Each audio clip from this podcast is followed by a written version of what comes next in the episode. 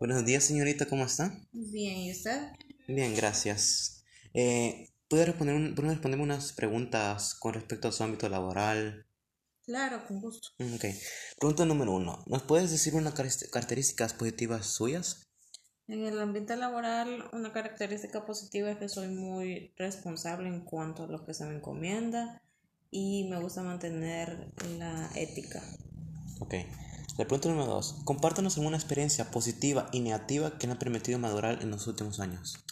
Una experiencia positiva es que a raíz de los obstáculos que se presentan en el día a día, pues más que todo con los diferentes empleados, uno aprende a conocerlos y a tratar de sobrellevar o de darles mejores indicaciones en cuanto a sus labores, ¿verdad? Y una experiencia negativa, pues uno se plantea situaciones o metas, pero a veces no depende al 100% de uno. Entonces a raíz de eso uno entiende de que no todo está bajo su control, por así decirlo.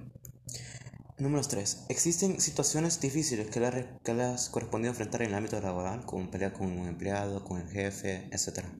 Sí, a lo largo de la, del ámbito laboral hay día a día, todo empleado es, es diferente, cada uno tiene un carácter muy diferente al nuestro, ¿verdad? La idea es tratar de encontrar un punto, un punto medio y que eso permita eh, buscar una solución que no afecte ni al empleado ni a la empresa.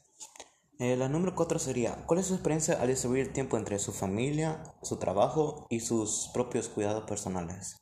Es una experiencia bien difícil y es de tratar de organizarse porque normalmente en el trabajo se nos dice hay horario de, sal- de entrada más no de salida. Entonces ahí es donde uno se tiene que organizar con el tiempo en, en el trabajo, en todo lo que tiene que hacer. Cada día hay tareas más urgentes que otras, ¿verdad? Y tratar de no descuidarse a uno mismo como persona y a su familia, a sus padres, esposo, hijos, etcétera.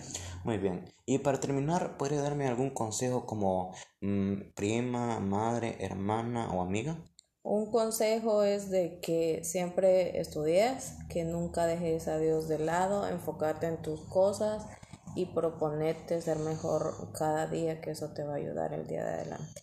Va, gracias. Muchas gracias por acompañarnos. De nada.